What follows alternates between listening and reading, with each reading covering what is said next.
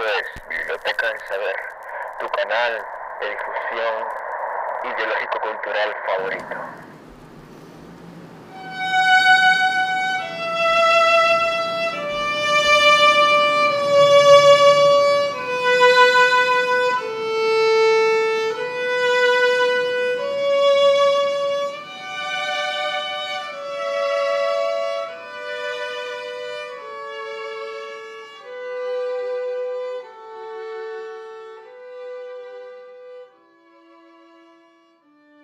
Buenas, sean bienvenidos a un nuevo podcast de la Biblioteca del Saber y esta es la parte número 2, la continuación del episodio anterior en donde hablamos con nuestro amigo Iván Martínez acerca de la caída del Imperio Español. Lamentamos la tardanza en publicar esta segunda parte, pero no fue posible debido a los problemas que ha traído este 2020, cosas de tiempo, etc. Varios motivos personales por el cual eh, tanto Ismael como yo no pudimos traerles esto antes pero esperamos que puedan disfrutar y vamos con Iván.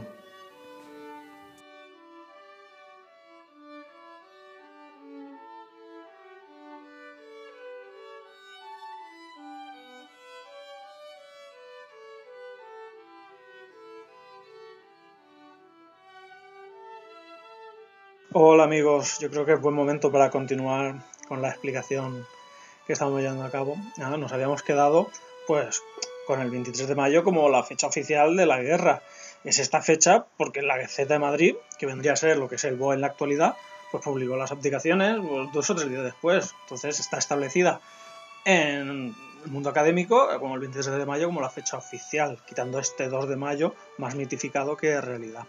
En consecuencia, pues tenemos la nación en armas, eh, haciendo la guerra al francés por voluntad popular, de elegir a su rey.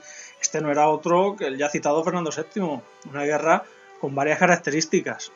Por una parte, pues la xenofobia hacia, hacia el francés, la defensa de los valores tradicionales y también pues la, importancia de los mensajes lanzados desde el púlpito. Eh, tenemos la, la España católica frente a la Francia revolucionaria, que estaba representada desde el púlpito poco más que como el anticristo. Eh, y, ya nuestro compañero Ed pues, nos ha explicado la primera parte de este podcast el concepto de acefalia, una cuestión muy a tener en cuenta. Y es que la nación se sintió huérfana en estos principios de la ocupación napoleónica. Una, nobleza inoperante y una nación pues, sin estructura que quedaba paralizada. Eh, yo he tenido la suerte de trabajar con los libros de cabildos de este periodo y te das cuenta pues, desde el primer momento de la carencia de estructura, reacción y, material. ¿Por qué? Pues, pues, por las fechas que hacen referencia a la guerra, que son muy tardías, también hay poca iniciativa y el punto más sangrante es, es el material. Te das cuenta de la ruinosa situación en infraestructuras, armamento y organización. Pero mejor o peor, el alzamiento se fue extendiendo por el resto de España, desde Madrid, del mismo modo que cuando se tiras una piedra al agua, se extienden las ondas. Y nada, pues el ejército español se organizó en torno a las juntas de defensa, que coordinarán pues, los recursos y pedirán ayuda a Inglaterra. Estas juntas pues, se iban creando en las ciudades conforme se alzaban contra Napoleón y con un marcado carácter burgués. La burguesía será protagonista eh, dando la respuesta que no supo dar la nobleza. En cuanto a las batallas, pues me van a permitir obviarlo, pues en mi opinión, es información estéril para comprender un proceso histórico. Es importante saber que una guerra es solo el medio para alcanzar un objetivo, cuando el diálogo entre dos o más partes está roto. Así que, explicando esto, pues debemos saber la superioridad francesa pues, supondrá que controlen casi toda la totalidad de la península y que solo quedará la plaza de Cádiz como la única fuera de su control. Esta era abastecida desde el mar por los británicos. El ejército español, consciente de su inferioridad, pues evitó la batalla de frente, aplicando la guerra de guerrillas. Estos son ataques selectivos cuya finalidad es atacar rápido y huir para pillar desprevenido al rival. Esto es como si te tienes que pelear con un boxeador profesional, con Mike Tyson. Pues, pues no, no, vas de frente, le pegas por la espalda y te vas corriendo. Entiéndanme ustedes. Eh, y nada, pues manteniendo la plaza de Cádiz libre, pues en este punto me gustaría destacar por una sencilla razón, por, su labor política. La Junta Central se encontraba en Cádiz y ya en 1810 será sustituida por el Consejo de Regencia. En Cádiz se dará el proceso constituyente que tendrá como resultado la promulgación de la primera Constitución española. Esta fue declarada o publicada oficialmente el 19 de marzo de 1812. De ahí que fuera, y hasta el día de hoy se, se conozca con, con, el nombre de la Pepa, ya coincidió con la festividad de San José. Esta constitución será de un marcado carácter liberal y muy, pero que muy avanzada. Me gustaría explicar los puntos más destacados de esta. En un principio, pues establecía eh, la soberanía nacional. Esta, la autoridad residía en la nación, y esta era representada en las Cortes. Esto se contrapone a la soberanía real, donde el derecho divino otorgaba la soberanía al monarca.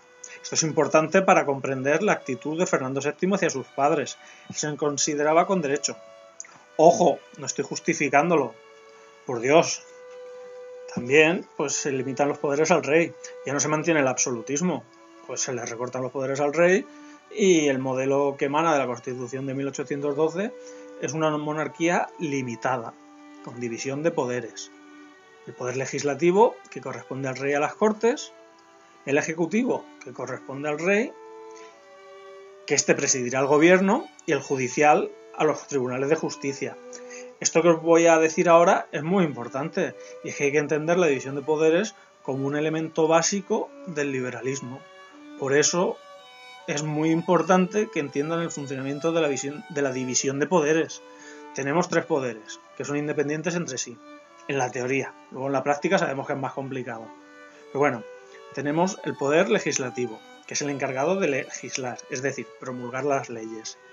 El ejecutivo, pues es el encargado de ponerlas en funcionamiento.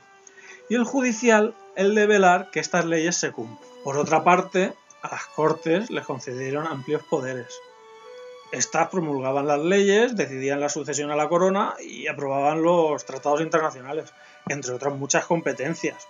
Las cortes son unicamerales, elegidas por sufragio universal masculino e indirecto.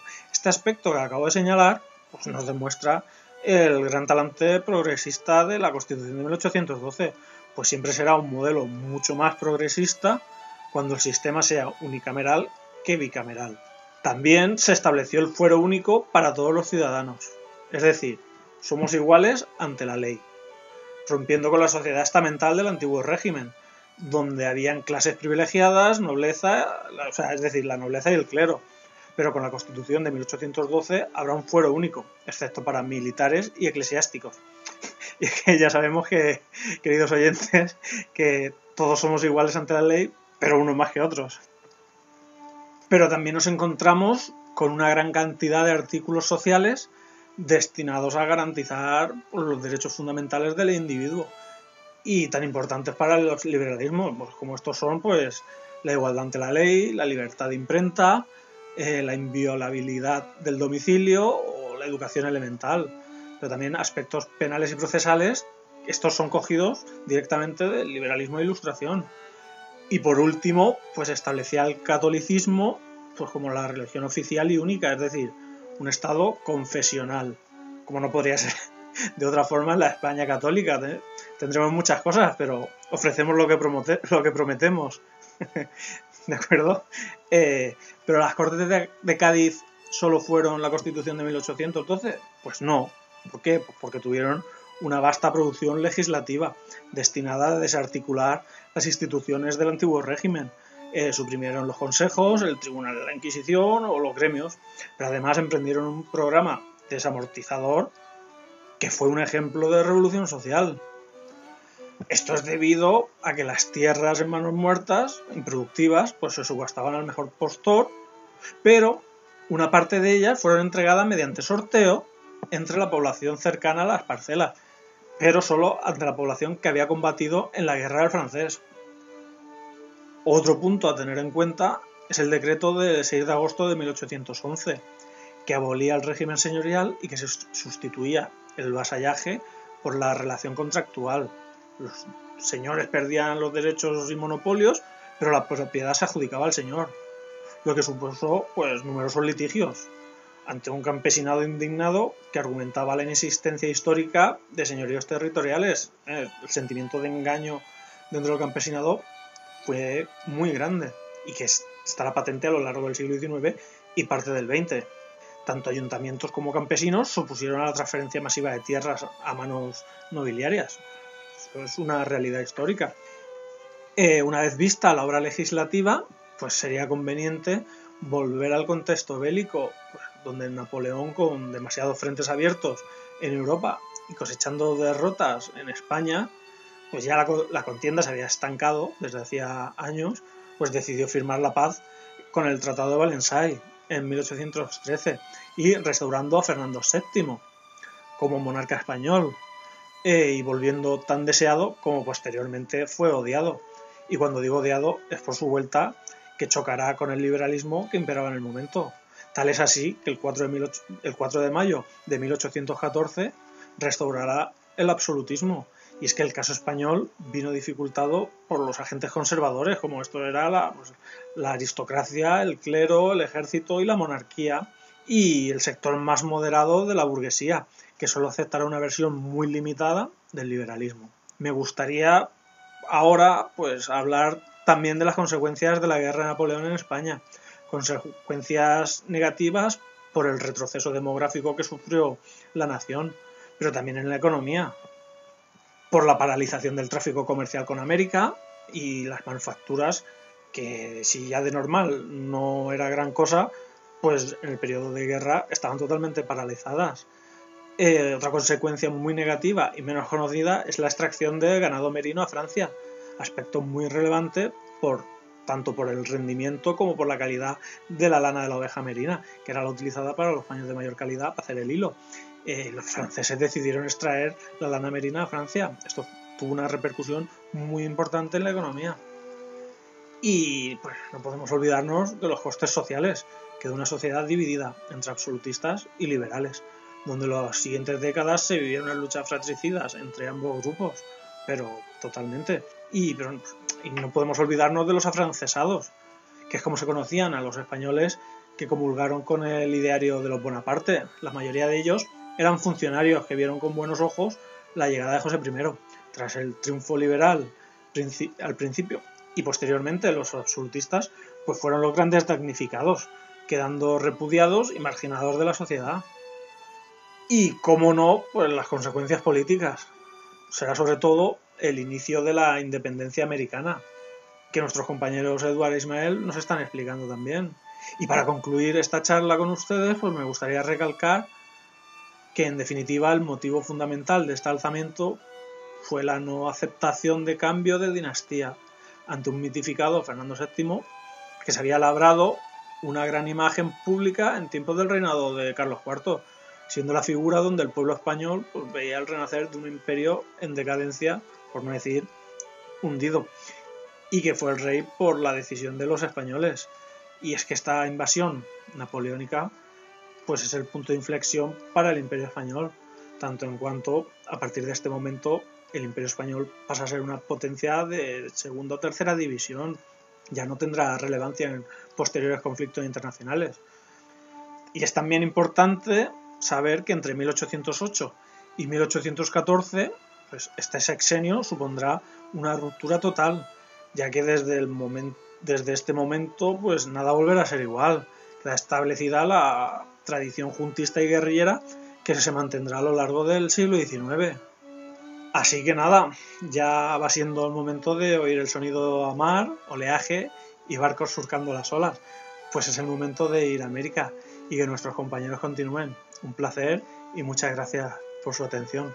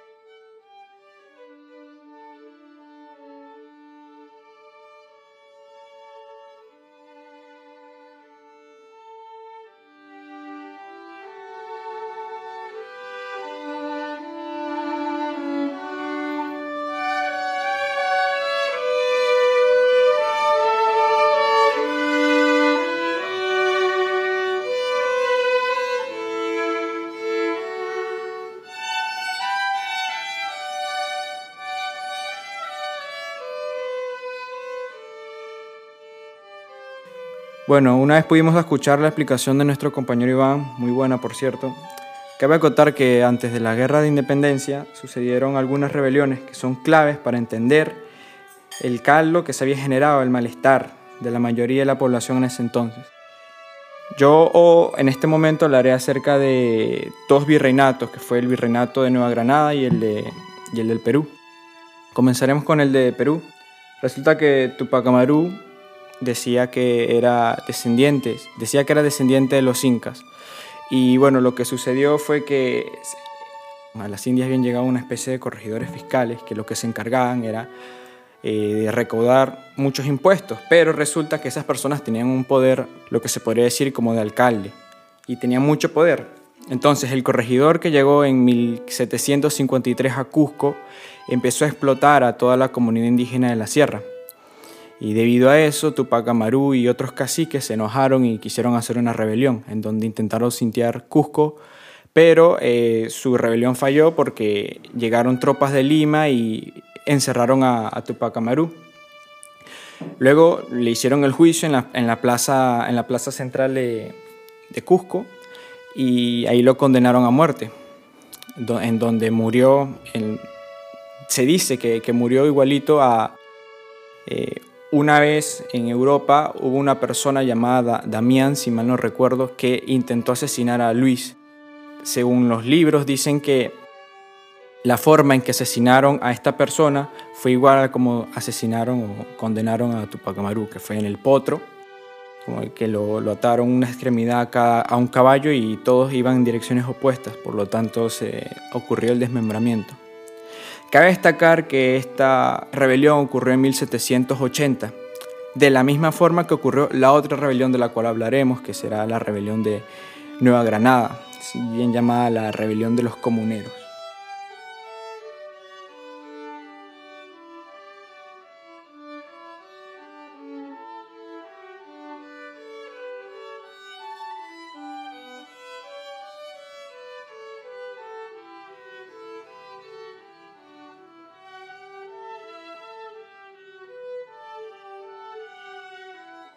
Lo que sucedió el 16 de marzo de 1781 fue que en la, en la provincia de Socorro, en Santander, eh, una vez estaban, estaban eh, llegaron una serie de guardias a la, plaza, a la plaza central.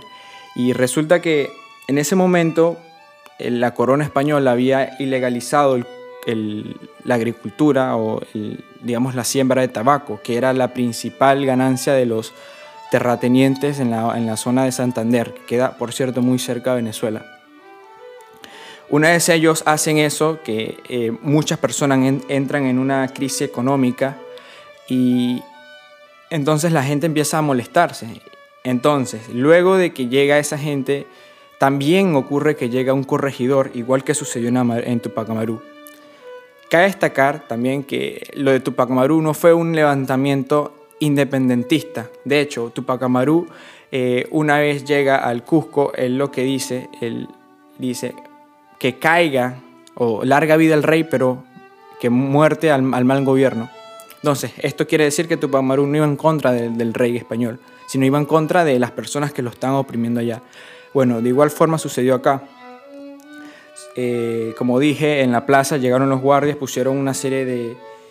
Eh, en el, llegaron al edicto del Ayuntamiento del Socorro, por el cual se fijaba el impuesto de Armada y Barlovento, con el que Virreinato del Granada exigían nuevos impuestos al pueblo.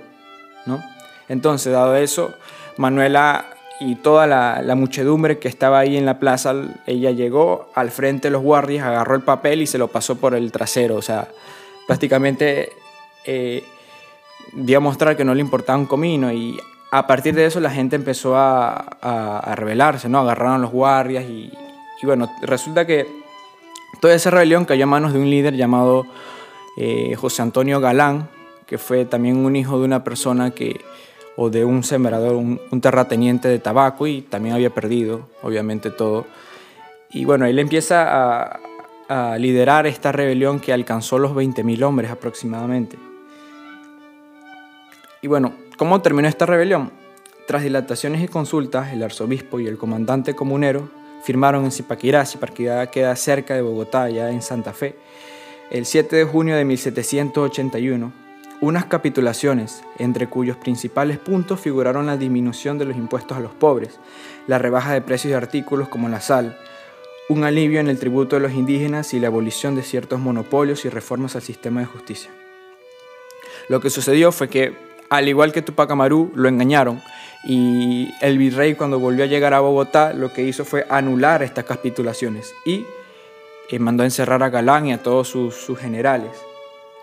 Curiosamente, eh, José Antonio Galán se dice que es el primer mártir en las, en las guerras con esta idea independentista, que luego obviamente Simón Bolívar iba a capitular, ¿no? como la independencia de Bogotá, de, de Bogotá, de, de Nueva Granada.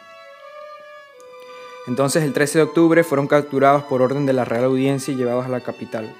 Su juicio se inició en noviembre y fue la sentencia de muerte. Se dice que Galán eh, no le pasó lo mismo que Tupac Amaru, pero él le lo desmembraron, pero lo cortaron de forma que enviaron una extremidad a, a, cada pueblo distinto a los que fue. Entonces, bueno, por ejemplo, la cabeza terminó en Santander, una mano terminó en un pueblo que queda cerca de Santander y así sucesivamente.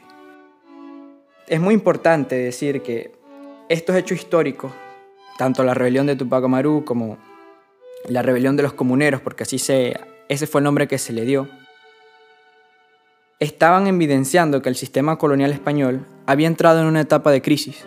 Las obsoletas instituciones socioeconómicas y políticas que la España cristiana y feudal había implantado en sus dominios de ultramar, es decir, acá en las Indias, con su secuela de explotación a la persona humana, no podían menos que incubar en las clases sociales sometidas al régimen una profunda insatisfacción, que en estado latente amenazaba con exteriorizarse cuando las circunstancias fueran propicias. Luego sabemos que todo lo que sucedió, pero ya hablaremos de eso en otro momento.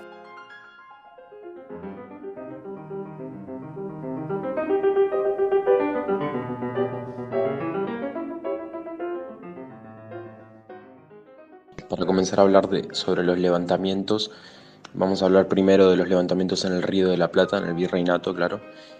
Y comenzamos con el levantamiento de Chuquisaca. Chuquisaca es la actual Sucre.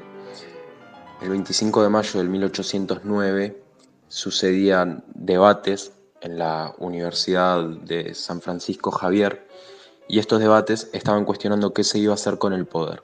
En, e, en estos años lo que había sucedido eran las abdicaciones de Bayona, cuando Carlos IV cede el poder a Fernando VII y cuando ellos están en el palacio, Napoleón eh, bajo presiones hace que Fernando abdique a favor del padre y que Carlos abdique a favor de Napoleón y luego Napoleón a favor de su hermano José.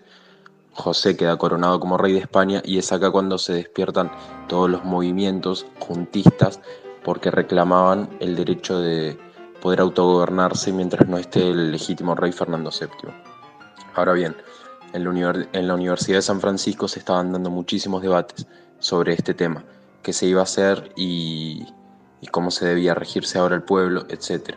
Con la Real Audiencia de Charcas llegaron a la conclusión de que debían deponer al gobernador, que en ese entonces era Ramón García León y Pizarro, eh, para poder hacer una junta precisamente. ¿Por qué? Bueno, esto era bajo eh, la excusa, digamos, este, de que él iba a apoyar a Carlota. Carlota era la hermana de Fernando VII, hija de Carlos IV también, y era la consorte del rey de Portugal. Acá había un peligro latente y era que las colonias españolas se iban a perder si Carlota eh, pasaba a dominarlas. A Portugal le servía perfectamente para seguir expandiendo su, eh, sus dominios en, América, pero eh, más allá de que ella pretendía controlar las tierras a favor de, de, su casa, eh, es decir, a favor de, su familia en España, este, los hechos iban a ser otra cosa. Este levantamiento fue, no, tuvo mucha importancia, no, no tuvo importancia mayor al tiempo, pero fue muy influyente en los siguientes, en los siguientes levantamientos que ahora voy a mencionar.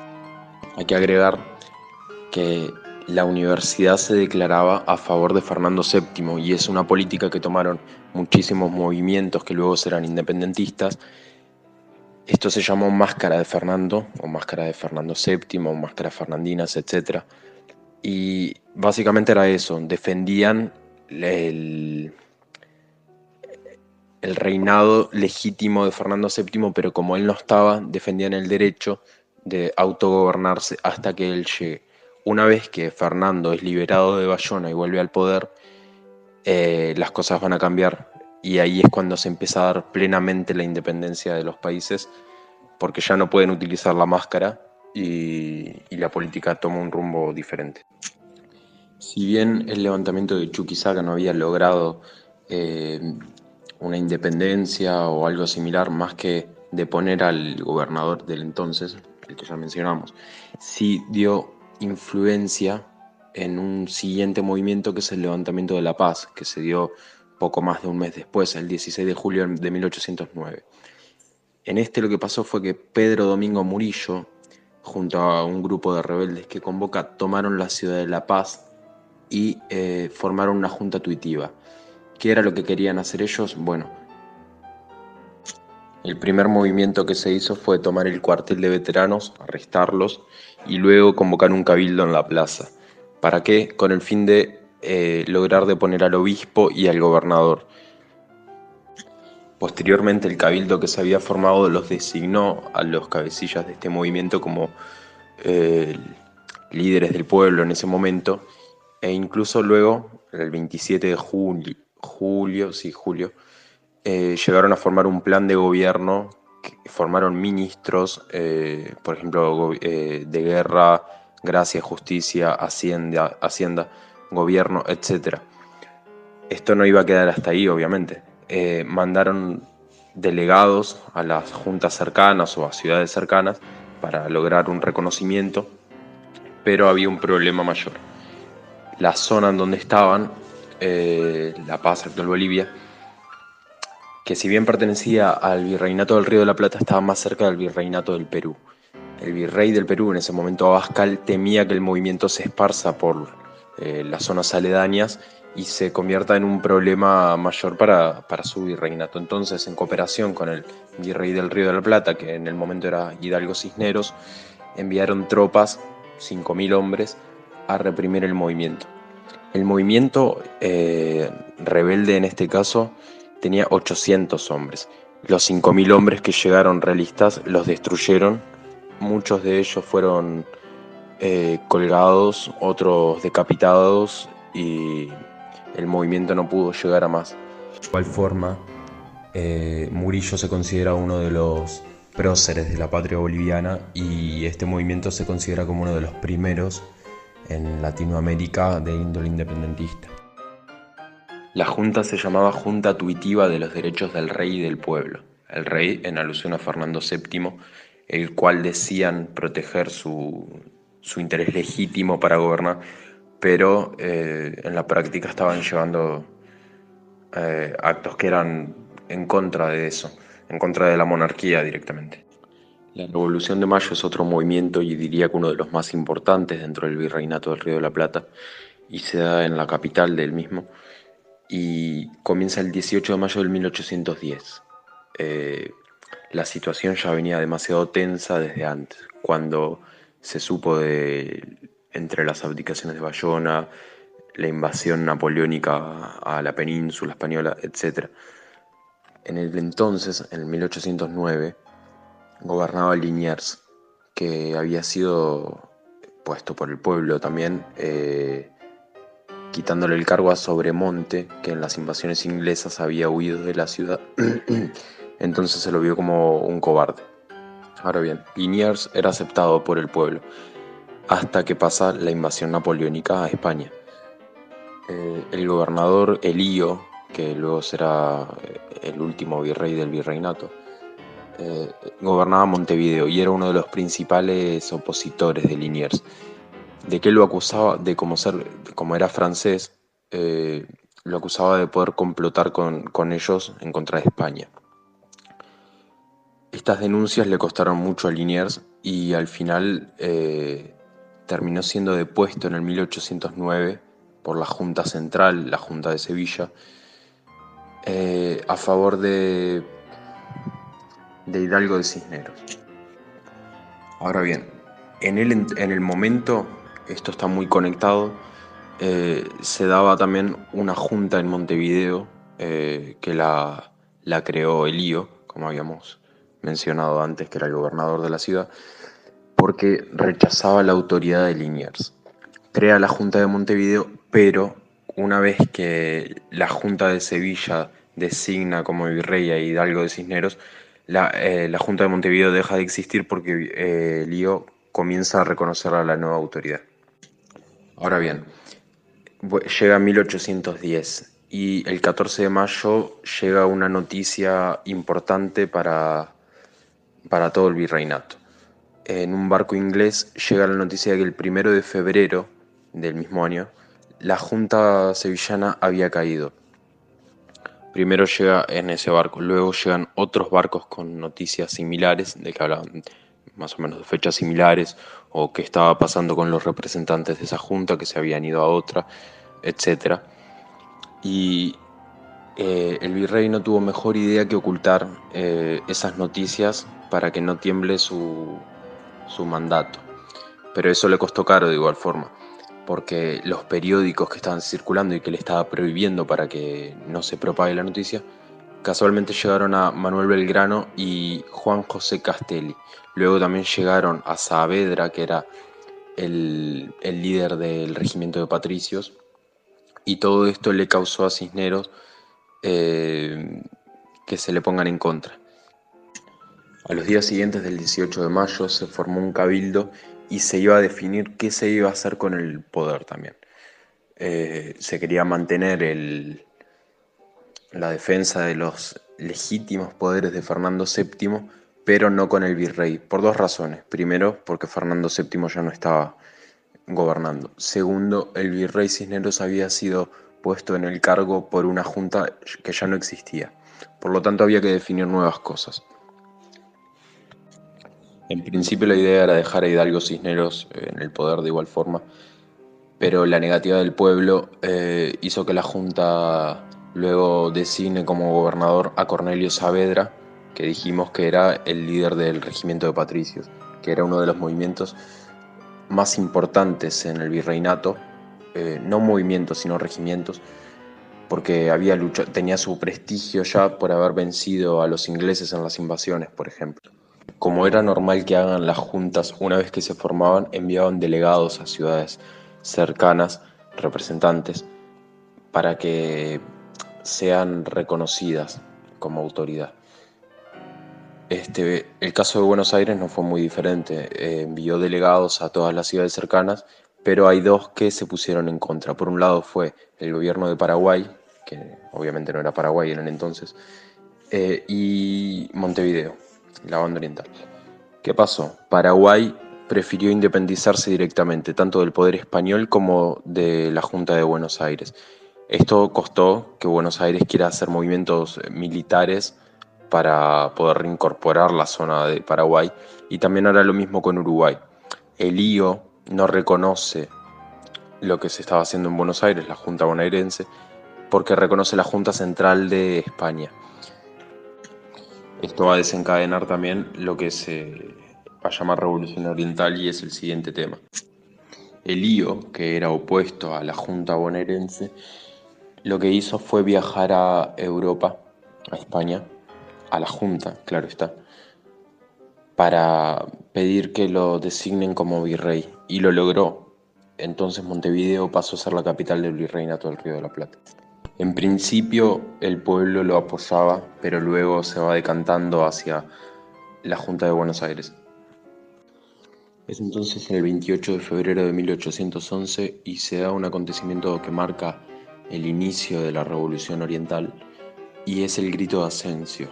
Dos capataces, eh, Venancio Benavides y Pedro Viera, se hacen, hacen una proclama cerca de un arroyo, el arroyo Asensio, en un lugar icónico que acá se dice Piedra Alta, este, que proclaman la independencia, la lucha por la independencia, el apoyo a la Junta de Buenos Aires, el rechazo a los realistas, claro. Y así van, este, se arman y toman las ciudades cercanas de Mercedes y Santo Domingo de Soriano.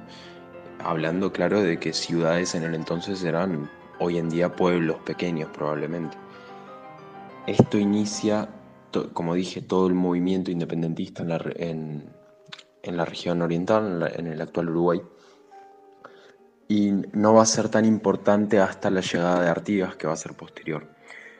En el entonces, 1811 también, es cuando el, eh, el gobernador Elío había viajado a España y posteriormente ya regresa con el título de virrey.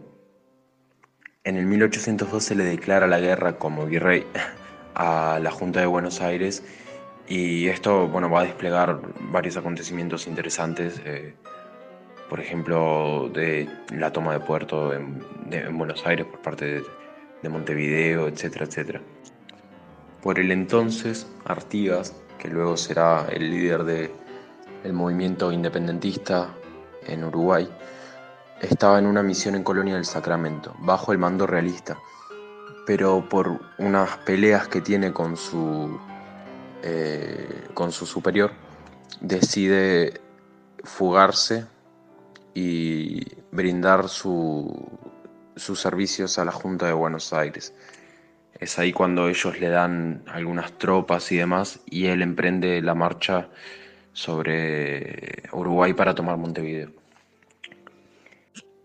Artigas ya iba teniendo cierta reputación en la zona, era conocido por tanto los gauchos como los indios, porque él, que en su tiempo era contrabandista, y el, poder español le dio un perdón a cambio de que él controla el contrabandismo en las zonas en las cuales lo hacía, porque conocía a quienes lo hacían, cómo se hacía, etc. Entonces ya tenía su cierta influencia. Pasa el tiempo, pasa el tiempo y se da la primera batalla en, en la zona oriental, en la banda oriental. Fue la Batalla de las Piedras, 18 de mayo de 1811 también. En esta las fuerzas artiguistas logran derrotar a las realistas de Montevideo. Acá se conmemora como un día muy importante la Batalla de las Piedras, sin embargo, era demasiado probable que Artigas la gane porque tenía el bando realista tenía una desventaja demasiado grande. El bando artiguista tenía los mejores jinetes y los mejores jinetes que eran gauchos en el entonces y también tenía muchos indios a su favor. En tanto el bando realista tenía marinos. Eh, esto los ponía en una desventaja brutal porque un marino en tierra no es tan útil como un soldado común.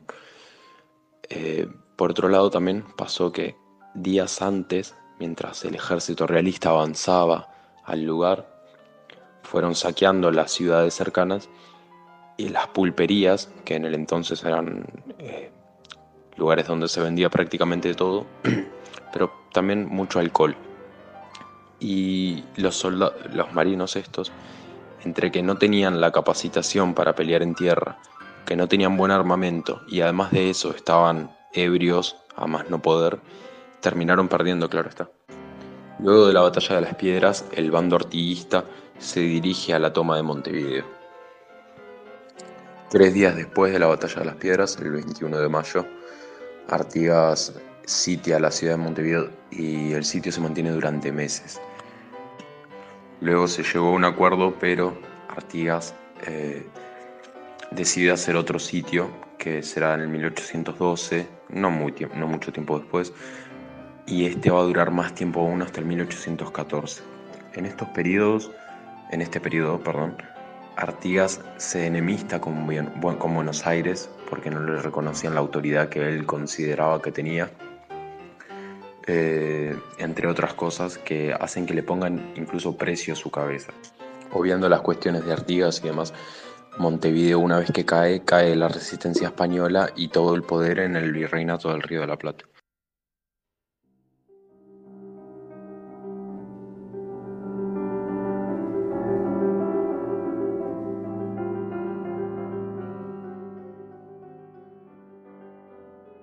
Para iniciar con el virreinato de Nueva España, vamos a hablar del levantamiento de los machetes, rebelión de los machetes, que no fue ni siquiera una rebelión porque fue frustrada, y esto se da en 1799. Pedro de Portilla, un joven trabajador de origen humilde, eh, convoca a un grupo que no eran más de 20 personas un aproximado, entre amigos y familiares, todos jóvenes también. La idea de estos era tomar el palacio del virrey, secuestrar a las autoridades, eh, robar el dinero que allí había y luego proclamar la independencia de Nueva España. Ya era, era un movimiento bastante eh, utópico, ¿no? Eh, bien, una vez que declararon la independencia de Nueva España, la idea era expulsar a los peninsulares, o sea, a los españoles no criollos, claro, eh, de Nueva España, y luego formar una junta donde se decía qué forma de gobierno aplicarse. Ellos preferían una república como se estaba organizando en, en Estados Unidos. Pero bueno, se llamó Rebelión de los Machetes porque fue el arma que más juntaron. 50 machetes, otros dicen sables, pero no por nada se llama Rebelión de los Machetes. Dos pistolas mil pesos y bien, nada más. Con eso ellos pretendían poder hacer una hazaña tan grande como la de eh, proclamar una independencia, pero obviamente era imposible. El virrey se enteró antes de que esto se vaya a dar, eh, los, los arrestó a todos en el mismo lugar donde se reunían siempre y les dio penas eh, larguísimas de prisión Alguno que otro, uno quizá, no recuerdo cuántos, llegaron a sobrevivir a esas penas y luego pudieron ver la independencia. Pero fueron muy pocos. Eh, la mayoría murió y el virrey lo que hizo, inteligente de igual forma, fue no decir por qué los, los arrestaba. No se podía hacer público esto porque podía incentivar a otras personas a que quieran hacer lo mismo la independencia o acrecentar las distancias entre criollos y peninsulares. La rebelión de los machetes fue un hecho menor, solo nos hablaba del descontento que ya había en los años anteriores porque fue 13 años antes que el grito de Dolores y el grito de Dolores, que luego lo vamos a hablar, fue el inicio de la independencia de Nueva España. Es decir, ya había un descontento bastante grande entre la población. Ahora bien, 10 años después se da lo que se llamó Conjura de Valladolid. Eh, se dio en, bueno, en Valladolid en aquel momento, actualmente es la ciudad de Morelia, en Michoacán, y lo que se estaba dando eran reuniones clandestinas que estaban queriendo definir cómo se iba a gobernar ahora. Todo conectado, como mencionamos en los acontecimientos anteriores, eh, las abdicaciones de Bayona llevaron a, a, las colonias a, cuestionar cómo se iban a gobernar, si en juntas, si se iban a decantar por el apoyo a Carlota, por el apoyo a tal o cual. La minoría siempre fue el apoyo a José Bonaparte, claro, eran muy pocos los que lo apoyaban. Ahora bien, el líder de esta conjura fue un teniente llamado José Mariano Michelena, también el capitán eh, José María García Obeso y el fraile franciscano Vicente de Santa María, entre otros. El movimiento, bueno, más bien la conjura, eh, contaba con el apoyo de un regimiento que, era, eh, que estaba al mando de uno de los mencionados anteriormente y pretendían contar con el apoyo de entre 18.000 a 20.000 indígenas. ¿Por qué? Porque se les iba a ofrecer una exoneración tributaria, o sea, exonerarlos de impuestos. Pretendían tomar la ciudad de Morelia, perdón, de Valladolid, el 21 de diciembre. El problema fue que alguien denunció el movimiento antes de que se pueda dar y cayeron. Eh, una vez que cayeron los responsables, o los idearios fueron enjuiciados, pero no tuvieron penas muy severas porque pudieron justificarse con que estaban a favor de Fernando VII y solo en contra de las autoridades virreinales porque no, ya no representaban al rey legítimo. Este acontecimiento va a ser influyente en lo que después vamos a dar, que fue la conspiración de Querétaro y luego el grito de Dolores. La conspiración de Querétaro es otro hecho muy interesante que se da en el 1810 en la ciudad Santiago de Querétaro y también, igual que la conjura de Valladolid, en este caso se estaban realizando reuniones clandestinas en la casa del corregidor de la ciudad, José Miguel Domínguez, y su esposa Josefa Ortiz. Participaban otros como el militar Ignacio Allende, el sacerdote Hidalgo, que luego va a ser importante, entre otros. El plan de estos conspiradores era levantarse contra el virreinato, destituir a las autoridades peninsulares en pro de las criollas, cambiar el trato injusto que recibían como criollos, indios y demás por parte de los, de los peninsulares, claro está. Y bien, la idea era el primero de octubre iniciar un levantamiento, pero no se pudo dar esto. ¿Por qué? Porque el 11 de septiembre aproximadamente se realiza una denuncia, eh, se, le, se, le, denuncia a las autoridades eh, esta conspiración y el 12 de septiembre Josefa Ortiz, la mujer del corregidor, envía como mensajeros este, a alertar a los otros participantes de, lo que pasó, de la denuncia. El sacerdote Hidalgo, que habíamos mencionado que iba a ser importante, el 16 de octubre va a realizar lo que se llamó Grito de Dolores, que es lo siguiente. Una vez que sabe de que la conspiración fue frustrada, no le queda más opción que eh, actuar rápido y es así como en la ciudad de Dolores, donde él era sacerdote, en el pueblo, perdón, de Dolores, eh, convoca un cabildo en la plaza. En este cabildo lo que él hace es invitar al pueblo a sublevarse contra las autoridades virreinales. Para convencer más aún al pueblo, eh, les ofreció algunas cosas, cosas como la exoneración de impuestos, de la que se hablaba ya en la conjura de Valladolid, también una paga a quienes tengan caballo y se unan al movimiento y media paga a los que se unan de a pie. Eh, bueno, el movimiento fue creciendo de cientos a miles y a decenas de miles y esto supone, el grito de Dolores, supone el inicio de la independencia de Nuevo México, perdón, de Nueva España, que terminará recién muchos años después.